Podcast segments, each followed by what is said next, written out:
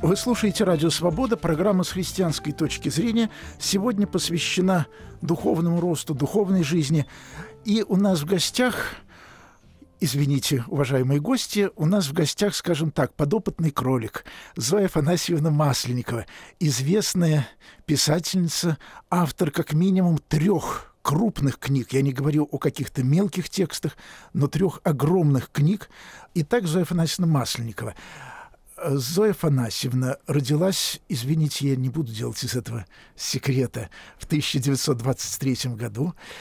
И в этом смысле, наверное, вы относитесь к тому поколению, для которого религия была атовизмом. И при этом ваши книги рассказывают прежде всего не просто вообще о духовной жизни, но о жизни религиозной и, более того, о жизни христианской. Это книги, мне кажется, у них есть общий знаменатель. Они все являются биографическими, они посвящены людям, которые сыграли в вашей жизни роль таких центров кристаллизации. Это и Борис Леонидович Пастернак, это священник Александр Мень, эти фигуры в России в комментарии не нуждаются. Но это и совершенно никому неизвестный в России, да подозреваю, что и за ее пределами, ваш французский знакомый времен Второй мировой войны Эжен Сент-Эв. И тем не менее, и встреча с этим человеком, когда читаешь ваши книги, видишь, что и это была часть вашего духовного роста. И, наверное, тогда мой первый вопрос вам именно такой – все-таки 23-й год – это действительно поколение, которое росло под лозунгами безбожных пятилеток, под совершенно целенаправленной политикой партии, правительства, которые пытались воспитать без Бога. Сегодня очень часто люди с советским прошлым, с несоветским прошлым, даже молодежь очень боятся, что газеты, телевидение, радио, пропаганда, политтехнологии – все это способно околдовать человека, сделать из него зомби, что выбор духовный, религиозный, человеческий определяется тем, что человек читает, что пропагандирует правительство, что ему навязывают газеты.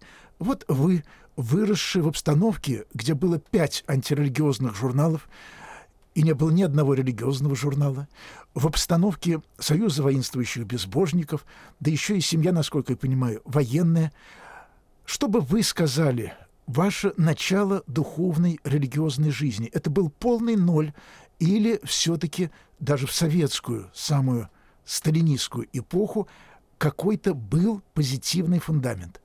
Говорит Зоя Афанасьевна Масленникова. К сожалению, должна признаться, что духовной жизни э, у меня до 23 января 69 -го года не было. Хотя меня интересовал смысл жизни. Э, э, я читала всякую философию, главным образом так называемые источники э, марксизма, ленинизма. И когда окончала институт, заработала эм, пятерку с отметкой в протоколе. Это была то время такая форма э, поощрения, что ли, э, а, заносилось в аналы института, э, заносились наиболее выдающиеся знания, ну, что-то превосходящие э, э, те знания, которые, э, которые преподносились в, институте. Вот. Отец мой до 16 лет хотел стать священником.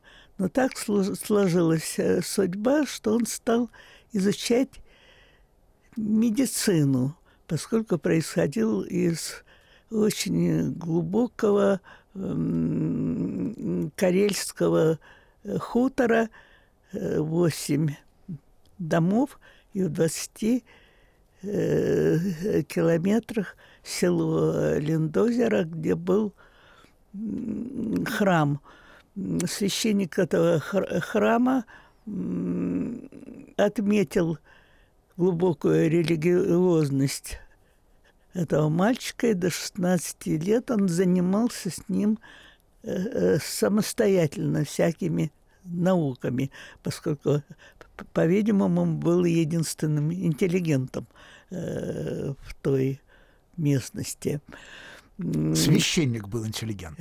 Священник был интеллигентом, а отец происходил из малограмотной семьи, в которой почти никто не говорил по-русски, а по-карельски. В конце концов, отец преодолел все э, препятствия, стал, э, поступил э, в, медицин, в фельдшерское училище.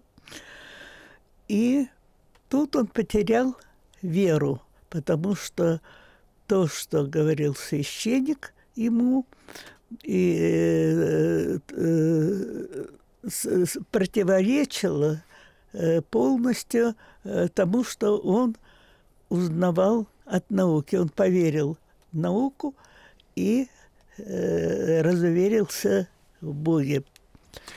Я прерву Зою Афанасьевну, потому что мне кажется довольно любопытным в свете последних новостей Э, внутри политических российских, ведь когда сегодня комментируют столкновение между людьми разных национальностей в Кандопаге, то часто подчеркивают, что это национализм, что коренные жители не хотят, чтобы приезжал кто-то с юга, с Кавказа, люди других национальностей. И как-то э, забывают или не знают, что все-таки, извините, Кандопага – это, мягко говоря, не русская территория, это не славянское название.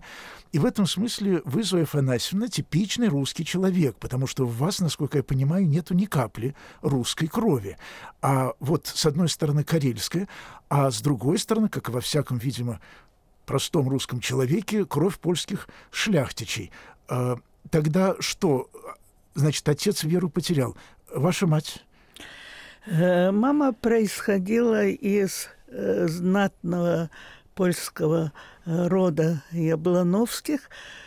Она училась в университете на историческом факультете, перешла на последний курс, когда началась Первая мировая война.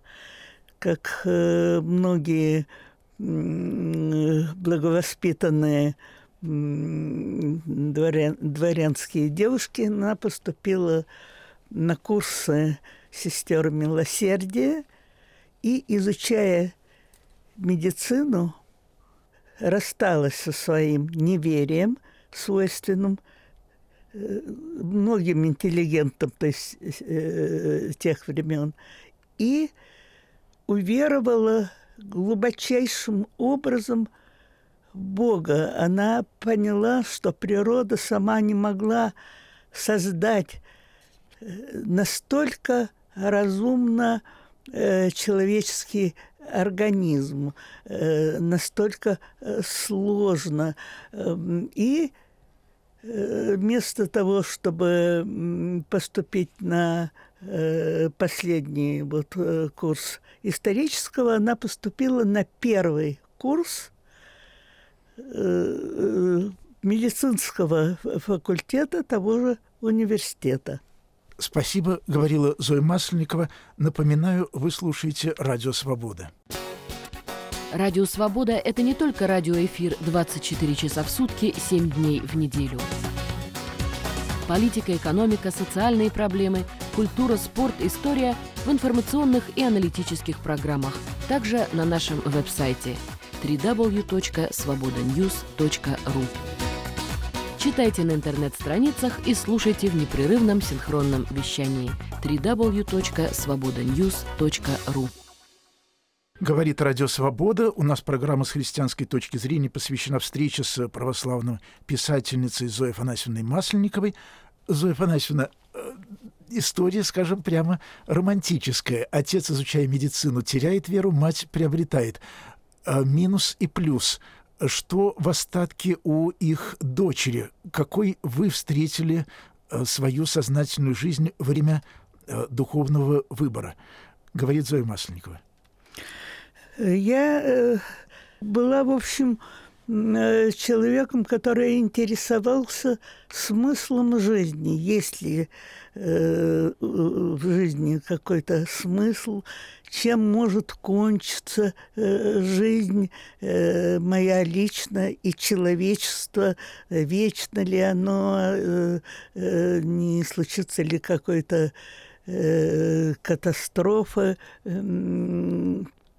вселенского э, порядка читала. Э, э, у нас была хорошая фамильная библиотека, доставшаяся от бабушки еще э, моей. И отец интересовался философией. Но отец стал коммунистом, а я писала и мой любимый жанр до сих пор остался дневниковый, потому что мне кажется, что так, как придумывает и как ведет каждую судьбу Бог, оставляя человека свободным, это всегда неповторимо, Э, Бога называют Творцом, вот для меня Он Творец и в этом смысле, в смысле созидания индивидуальной э, судьбы. Э, Зоя Афанасьевна, то есть война, если вы с 23-го года, то война для вас, видимо, это выпускной бал. Все-таки вы встретили ее, как я понимаю, как вы сказали, духовная жизнь началась в 69-м году, вы встретили ее неверующим, нерелигиозным человеком, война в вашей жизни э, стала каким-то прорывом в отношении духовного роста? Или, на ваш взгляд, война – это опыт сугубо отрицательный? Ведь многие люди вспоминали и вспоминают о войне как о самом насыщенном времени их жизни, когда все было ярким, осмысленным, а потом начинается серая рутина, в которой смысла жизни вовсе нет что такое война для вас в вашем духовном опыте? Говорит Зоя Масленникова. Когда я вернулась с выпускного вечера, а дело было в Севастополе, мой отец был э, военным врачом плотским, и находился на, на маневрах. И вот э, я э, легла уже э, спать, э, разбудила мама, говорит, «Э, посмотри, какое красивое учение. Я говорю, мам, спать хочу. Нет, ты посмотри, такого ты не видела. Мы стояли с мамой у притворенного, ну, не запертого а окна, и наблюдали действительно феерическое зрелище – Э, по небу метались прожектора в разные стороны, разноцветные трассирующие э, поле. Потом мы увидели, как в лучах э, двух прожекторов эм, появилось, появился самолет. От самолета опустил, стала медленно опускаться капля черная – над черной каплей расцвел белый цветок. Это был прожектор. Э, не, э, не, э, прожектор, а... Парашют. Парашют, простите. И э, вдруг э, очень яркий свет, потом вспышка распахнулось наше окно притворенное, нас мама откинула на стоящую, стоявшую близко от э, э, окна э, кровать. настала мертвая тишина, и вдруг стоны, вопли, просьба о помощи. Это была одна из первых бомб э, войны. Зоя Афанасьевна, давайте прервемся. Восстановилась, я надеюсь, связь. Итак, звонок из Москвы. Василий, добрый день. Здравствуйте. О, Если можно, хотел поинтересоваться, Зоя Афанасьевна, по поводу э, соотношения э, Бога как Творца, жизни человека и э, доли человеческого усилия в этом судьбе или в процессе. А, спасибо. Зоя Афанасьевна. Доли. Доли человеческого усилия. Если наша жизнь — это такое акционерное общество, контрольный пакет, я так понимаю, у создателя. А зачем тогда мы нужны вообще? Видите, как взрывом бомбы вас отбросило, и затем только человеческая боль и страдания. Тогда в чем смысл вашего существования? Как он обнаруживается во время войны, скажем? Это же колоссальная драма.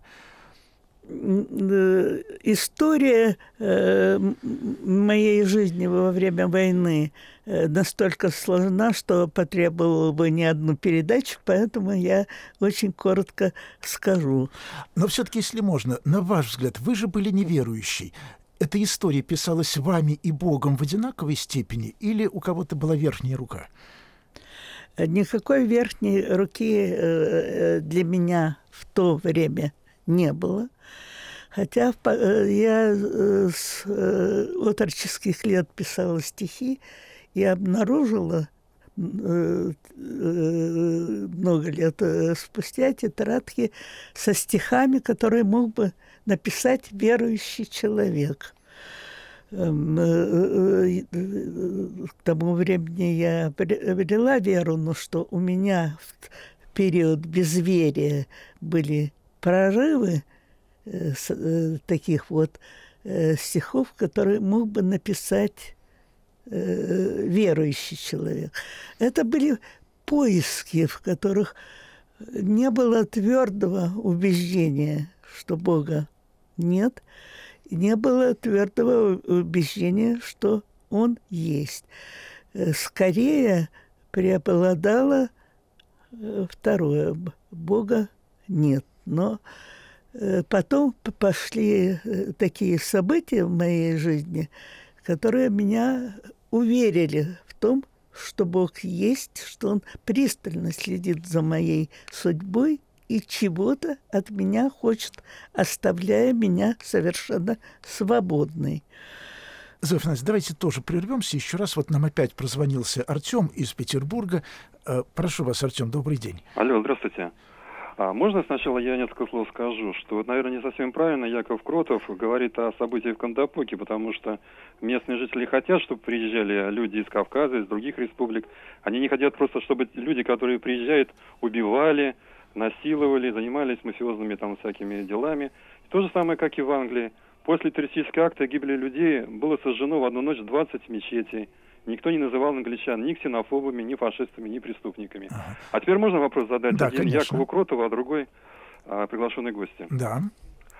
А, вот э, недавно, а, вчера, то есть, а, в ООН президент Венесуэлы назвал а, Джорджа Буша а, дьяволом. И недавно на радио «Свободы» и Яков Кротов тоже назвал дьяволом патриарха Алексия II.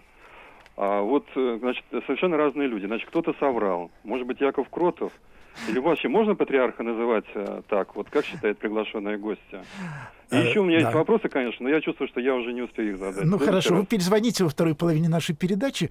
Э, собственно, оба вопроса, наверное, ко мне, Зоя Фанасин дополнит. Если никто не называл англичан, которые сожгли 20 мечетей ксенофобами, дорогой Артем, я восполняю этот недостаток. Человек, который сжег мечеть, это ксенофоб, это преступник, это насильник, и он недостоин звания джентльмена. Ну, а если англичанин не джентльмен, то какой же это англичанин?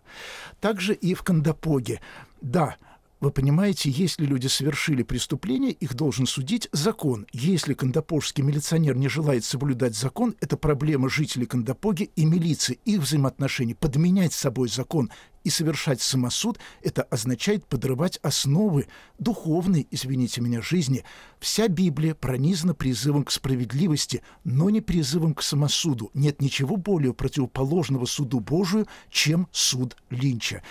Что до дьявола, то я боюсь здесь просто некоторое недоразумение, потому что в передаче я сказал, что я выступлю в роли адвоката дьявола.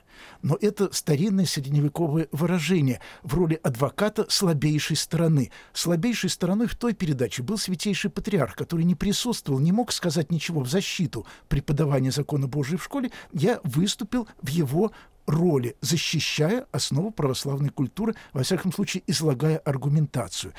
Но я думаю, что, к сожалению, как говорил святой Василий Великий, дьявол вообще не существует. У него нету своей сущности, поэтому, к сожалению, дьявол может проявляться в делах человеческих и только в них. Поэтому будем осторожны в наших делах.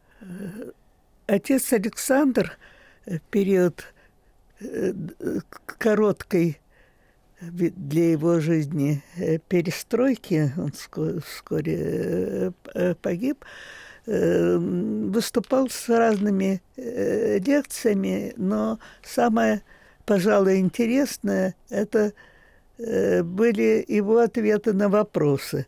И я помню, как отца Александр, отец Александр развернул записку, на которой был написан вопрос, существует ли дьявол? Отец Александр тяжело вздохнул и ответил одним словом «Увы». Это был комментарий Зои Афанасьевны Масленниковой. Увы, потому что за наш, извините, счет. Ну, кроме как за христианский, потому что христианин тот, кто отрекся от сатаны и всех дел его. Вы слушаете «Радио Свобода», программа с христианской точки зрения. Сегодня у нас в гостях Зоя Фанасьевна Масленникова. Мы продолжим нашу программу после краткой сводки новостей.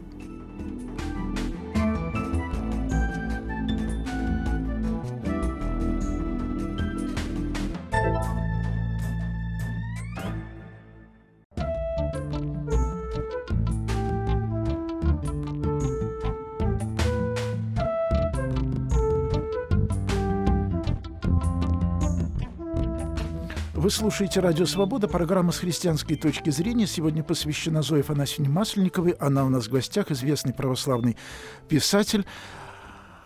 Человек почтенного возраста, Зоя Афанасьевна, только не обижайтесь. И еще раз я вернусь к войне. Война – позитивный религиозный опыт или как? Мешает ли война духовному росту или как? Что такое была война для вас? Какая часть войны как бы вы сказали, осталось навечно для вас именно как какой-то творческий момент, если таковой был, говорит Зоя Масленникова. Во время войны я училась в военном институте иностранных языков Красной Армии. Я э, училась на двух факультетах, на военно-морском зубрила английский, на армейском – гораздо большим по составу слушателей, учила э, французский. Нас послали зимой 1944 -го года в лагерь для военнопленных э, э, французов, эльзасцев и лотаринцев ради разговорной практики – не все, наверное, знают э, судьбу, почему в лагере военнопленных отказались, оказались французы. Э, дело в том, что Эльзас и Лотарингия находятся на э, востоке Франции и граничат с Германией. И несколько раз переходили эти две французские провинции переходили в руки э, немцев. Когда у немцев появилась недостача в солдатах, они э, э, молодых людей из аннексированных Германии областей, Эльзаса и Лотарингии, стали мобилизовывать немецкую армию. Воевать за Бошей они не хотели, и очень многие сдавались в плен. И вот в такую, ну, как бы это привилегированный в каком-то смысле э, лагерь, э, во всяком случае, э, глупых э, э, девочек могли туда э, послать без особой опаски, хотя нас предупредили. Эти французы, по крайней мере, два года не видели э, женщин. Они, как вы понимаете, сами спецы пудрить мозги э, де, девушкам. Будьте осторожны, помните, что вы советские военнослужащие – и э, они все-таки военнопленные, и нам будет известно каждое слово, которое будет произноситься э, при ваших встречах. Первый же день нашей встречи э, с французами, отобранными, нас было человек 10-12, может быть, отобранными в, в качестве руководителей, э, учителей, профессоров э, французского языка. Э, в первую же встречу мы влюбились, вопреки всем предупреждениям, я влюбилась во француза, он меня, он стал руководителем моей практики Жен Сантев. Мы, э, оказался чрезвычайно эрудированный человек. Надо сказать, что теперь он вообще академик. Зоя извините, академик в смысле академик реальной французской академии? Э, медицинский, а. Э, медицины. Католик? Католик, конечно, причем кончил семинарию э, католическую, но решил не э, становиться священником, потому что хотел иметь семью. Ох уж эти католики, как будто бы нельзя совместить одно с другим. Давайте, Зоя Афанасьевна, перервемся, чтобы дать э, слово слушателю. У нас звонок из Петербурга Николай. Добрый день, прошу вас. Здравствуйте. Уважаемый господин Кротов, я часто с большим интересом слушаю ваши передачи. И вот в связи с этим у меня такой вопрос возник. Почему вы поменяли иудаизм на христианство? Не грех ли это для вас лично? И как это откомментирует ваши гости и вы с христианской точки зрения. Благодарю вас за ответ. Спасибо, Николай. Я не менял иудаизм на христианство. Будучи христианином, я являюсь одновременно иудеем. До своего крещения я не был, э, ну, как сказать, я не был, видимо, вообще никем. Я был советский человек. Человек, не имеющий духовных, нравственных каких-то устоев, не имеет национальности. Это то, что Фазиль Искандер называл эндурцы, жители городка Н. И в этом смысле я вообще не имел национальности. Теперь, как верующий в единого Бога, Бога Авраама, Исаака и Иакова, я иудей, я израильтянин, я один из рода, из потомков Авраама. Это те потомки, которые из камней, как сказал Иоанн Предтеча, что у Авраама могут быть потомки из камней. Вот я из булыжников. Но как последователь Сына Божия я, естественно, и христианин. И благодаря своей вере я и русский человек, потому что нравственные заповеди в российской культуре преломляются по-своему, и быть русским означает делать добро на свой особый манер, который должен быть в этой стране. Ну, наверное, я немножечко и иудей все-таки, потому что быть верным Богу Авраама, где бы то ни было, в любом народе, в любой стране, означает быть, конечно, и иудеем. Зоя Фанасьевна, э, вас тоже просили это откомментировать. Я Якова Кротова э, знала еще в те времена, когда он не был крещен, но уже очень интересовался э, религией. Э, и так случилось, что я стала его э, крестной. И крестил его отец Александр Минь, который был моим духовником. У нас многолетняя дружба с Яковом Кротовым, и никогда не было ну, никаких, ни малейших запинок э, по поводу э, того, э, какой национальности или какой конфессии мы э, принадлежим. Мы христиане. Э, у меня был такой случай э, с отцом Александром Минем. Я исповедовалась и говорила, что у меня глубокая неудовлетворенность тем, что я никем не стала. Я не стала скульптором, я не стала писателем, я не стала тем другим. Он меня остановил за руку и сказал, у нас с вами только одна специальность – быть христианами говорила Зоя Масленникова, а я э, замечу, поскольку Зоя Афанасьевна сама себя хвалить не станет, вот что она напрасно говорит, что не стала скульптором, потому что ее бюст Бориса Пастернака, на мой взгляд, является одним из лучших скульптурных изображений поэта, и в этом смысле это, извините, конечно, у нас в гостях сегодня еще и скульптор, я как-то уж забыл это упомянуть. У нас есть еще один звонок из Петербурга. Надежда, добрый день, прошу вас. Здравствуйте. Зою Афанасьевну Масленникову я знаю по статьям, к сожалению, не по книгам. И благодарна ей за эти статьи, даже на немецкий язык для своих друзей одну из них переводила. Просто вот так вот, частным порядком, чтобы они тоже могли восхититься. Так что говорить о том, что никем не стала, прекрасным писателем точно стала Зоя Афанасьевна. И ей огромное спасибо. Я хотела спросить ее, почему она так твердо называет январь 69 -го года э, как дату своего, может быть, обретения веры или э, принадлежности к православию? Вот. Не получилось ли это в связи с событиями 68 -го года в Чехословакии? Может быть, эта причина существует? Спасибо, отвечает Зоя Масленникова. Нет, не эта причина.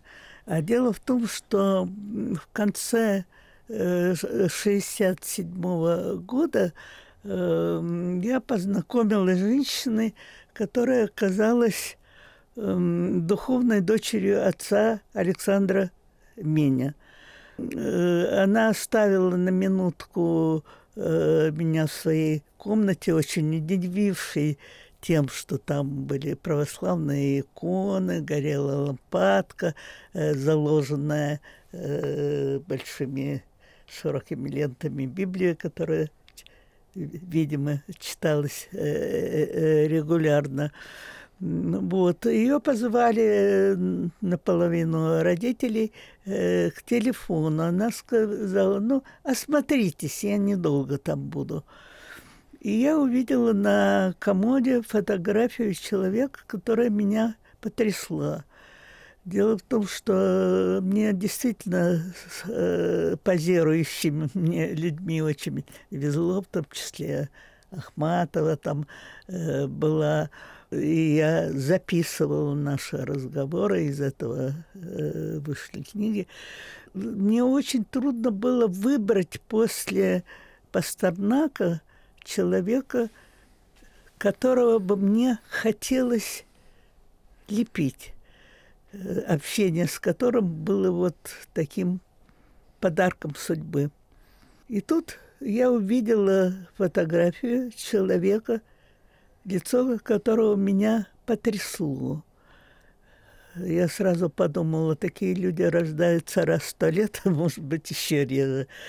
Эм, человек, который знает цель своей жизни, твердо к ней идет, лицо необыкновенной доброты. Вот многие говорят, отец Александр был очень, э, Минь был очень красивым, а речь идет о его фотографии. Э, э, а для меня красота его была прежде всего духовный. Даже по фотографии мне хотелось этому человеку доверять.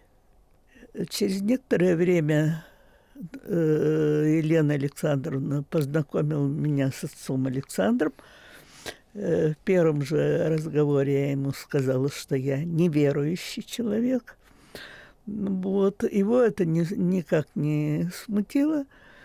И через э, буквально 10 дней скоропостижно скачалась моя мама.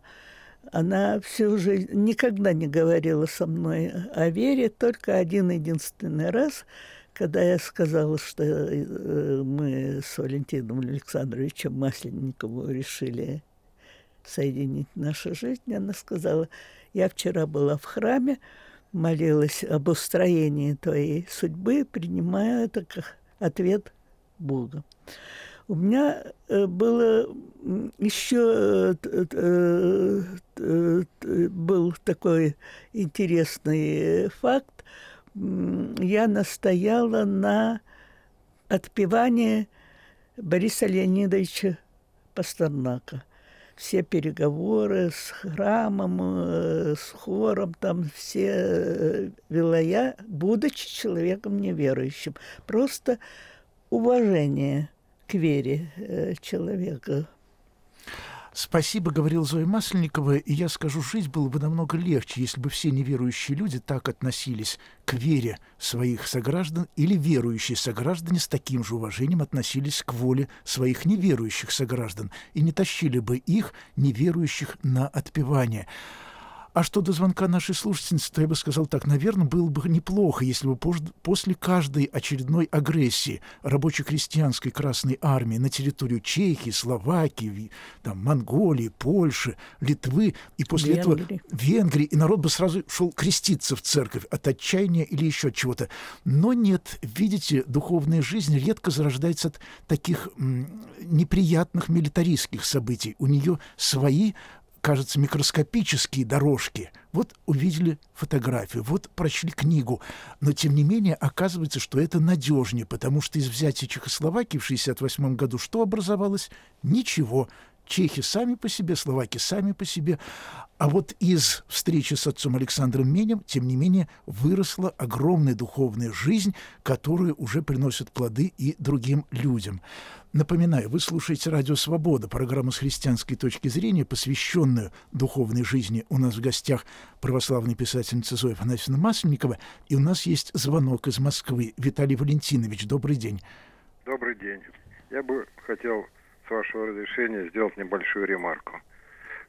Совершенно возмутительный тот факт, как фашистующие православные, смеющиеся так называть, пытаются провоцировать в эфире Якова Кротова – ссылаясь на его иудейское происхождение. Хорошо бы, чтобы Яков Кротов подчеркивал в своих проповедях и передачах э, тот факт, что Иисус Христос был иудеем, евреем. Его э, ученики все были до одного евреями. Никто среди них не был ни русским, ни чувашом, ни мордвином. Как бы ни бесновались эти фашистующие, так называемые христиане, все равно истина останется за правдой. Спасибо. Э, спасибо, Виталий Валентинович. Но я еще раз скажу. Я по происхождению сын учителя и учительницы. И мать моя может считаться еврейкой только с очень националистических позиций. Она была, ну, как и Зоя Фанасьевна, вы были ведь знакомы, она была совершенно вот советский человек. По культуре, конечно, абсолютно русский человек. По-еврейски она не знала ни одного звука. И, может быть, только в последние годы своей жизни, когда моя мать в 90-е годы она познакомилась с отцом Александром. Это не привело ее к Богу. Но свобода, которая пришла в страну, она многое изменила. И вот когда человек начинает искать истину, он обретает тогда свою национальность наконец-то. И хорошо, если это национальность христианин. Но если это национальность русский, еврей, тоже хорошо.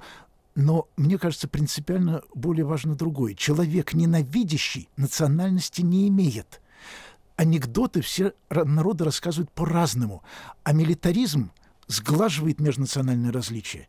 Смеются все по-разному, а плакать заставляют все одинаково.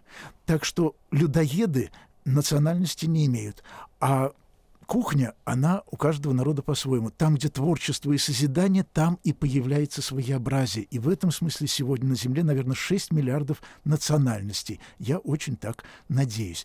Зоя Фанасьевна, смотрите, национальный вопрос всплывает и всплывает. А вы, обычная, правос... обычная польская карелка или карельская полька, э, крещенная русским православным иудеям, наверное, так надо называть покойного отца Нет, Александра. я была крещена э, во младенчестве. А что случилось тогда 23 января 69 года, как спрашивала наша слушательница? Это прошел год после того, как мы познакомились э, э, с отцом Александром. Он вел себя странно и не, необычно для него самого. Мне очень важно, когда я леплю кого-то, э, выразить э, сущность человека. Э, и стараюсь, чтобы показать его и юношей, и пожилым человеком, если он к этому времени в разных его э, состояниях. И вот отец, э, и я задавала разные вопросы отцу Александру. Мне было странно, что человек невероятный, неправдоподобный эрудиции, а вы можете понять, что мне повезло со знакомством с очень значительными людьми в том числе Ахматова была, Пастернак и вот отец Александр Минь, он никогда не откликался на мои вопросы. А почему вы священник? Как вы стали священником? Почему? Он говорил «да», «нет», очень коротко и сразу находил какую-то другую тему. Много лет спустя я его спросила, батюшка – ведь вы с другими ведете себя иначе. Да, я э, веду, э, скажем, человеком в соответствии э, с тем, что собой этот человек представляет. А вы представлялись в то время с собой чучепегового ослика. Потянешь за уши, чтобы он шел вперед, он будет пятиться назад. Э, потянешь за хвост, он пойдет вперед. Так вот э, он отшутился. Это была форма уважения к моей свободе. Он не хотел меня никуда тянуть, тем более, что понимал, что ничего хорошего из этого не выйдет. А 23 января? А тем не менее я не могла отделаться от мысли, почему же человек на три головы выше меня, если на, не на пять или не, не на пятьдесят, по своей эрудиции, открытости, внутренней свободе. Почему он общается с темными бабками, крестится перед э, едой и после еды. Какие-то странные такие вот, как мне казалось, весьма устарелые э, жесты, что его заставляет делать. Так вот, что произошло 23 э, января 1969 года я проснулась в очень морозное зимнее утро, неожиданно для себя, как была в ночнушке, стала на колени, и я почувствовала средоточие вот всей этой красоты, всего мироздания, что есть какой-то живой центр. И я сказала, кому, я не знала. Если ты есть, отзовись. А потом, поскольку я уже читала духовные книги кое-какие, э, в том числе Евангелие, э, верую, помоги моему неверию. Сколько я стояла на коленях, не могу сказать, но опустилась на колени я неверующий, а встала с верой вот твердой. Не знаю, слышно ли это Э, по э, телефону. Конечно, сомнения были, но они были частного порядка. Зачем надо э, там святым поклоняться? Ну, какие-то обряды мне были непонятны. Но я знала одно. Бог есть, я в этом уверена говорила Зоя Масленникова. У нас есть звонок Валерия Александровича из Петербурга. Спасибо, что подождали. Добрый день, прошу вас кратко. Благослови вас Господь и Яков Кротов и, и, и вашу значит, гостю. Я, простите, хочу вам немножко возразить по поводу войны и веры. Вы сказали, что вот война с ее злодеяниями и, и значит, и с ненавистью отводит от Бога. Я вот как блокадник хочу вам сказать, что война, наоборот, привела вот мой город Святого Петра, я не называю его Ленинградом, вот, э, именно к Богу. Дело в том, что мы, значит, э, и блокада тоже была тоже по, Бог попустил в, в блокаду в таком большом городе, в таком прекрасном городе, потому что наш город отрекся от Бога трижды, так же как сам апостол Петр, трех революций, еще он был колыбелью революции, получил соответствующее наказание. Бог кого любит, того наказывает. И вот на моих глазах, я, мне было всего, поверьте, шесть лет ребенку. Город был ну там, конечно, верующие были. Помните, как Ав Авраам говорил, если пять человек сохранит, будут верить в тебя, Господь, то, я, то ты сохранишь Содом. Спасибо, Валерий Александрович. Я не говорил, что война обязательно отводит. Мой вопрос к Зое Афанасьевне был именно о том, может ли Бог прозвучать в грозе военных бурь. От Бога отводит милитаризм, но не всякий, кто пережил войну, тот поддался заразе ненависти. Встреча с Зоей Афанасьевной Масленниковой, которая у нас сегодня состоялась, надеюсь, не последняя. И ее жизнь — это как раз свидетельство о том, что вера обретается и в войне, и в мире, если человек открыт истине и ищет ее. Вы слушали «Радио Свобода», программа с христианской точки зрения. Сегодня у нас в гостях была Зоя Фанасьевна Масленникова, православный писатель, автор замечательных книг об отце Александре Мени, книги «Маленький французский оазис», где она рассказала о своей встрече во время войны с Эженом Сент-Эвом и о том, как они встретились полвека спустя. И встретились, и их новая встреча положила начало дружбе уже духовной, дружбе христианской, дружбе православной и католика, которая продолжается по сей день. Вел передачу Яков Кротов. Продюсер передачи Елена Колупаева звонки любезно принимала Белла Колоева. Всего вам доброго.